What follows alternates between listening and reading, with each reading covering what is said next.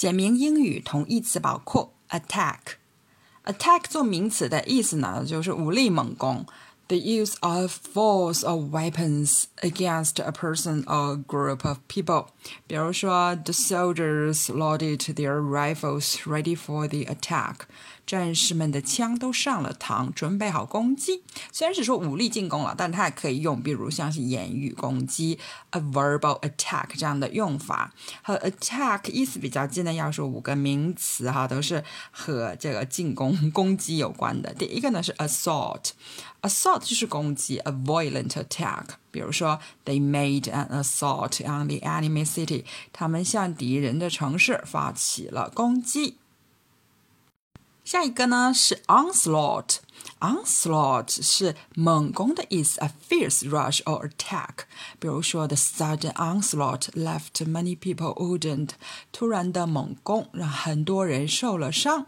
那也可以说 an onslaught of technological changes，技术变革的冲击。第三个呢是 ambush。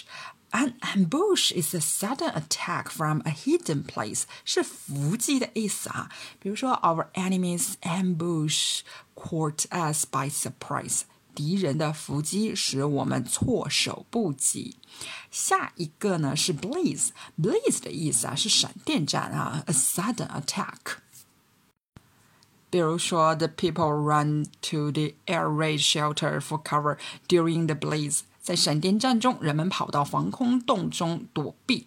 那也可以用于非军事的情况哈，比如说 an advertising blaze 广告大战。那足球里面的那个闪电战也是用这个词 blaze。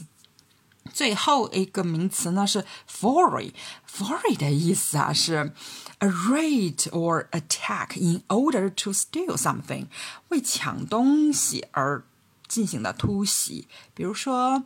we made a foray into the enemy's camp in the hope of capturing some hostages. 我们突袭了敌人的营地，希望能够抓到几个人质。来总结一下哈，attack 作为名词呢，就是一个进攻哈。和它最近的呢是 assault，然后呢还有 onslaught 呢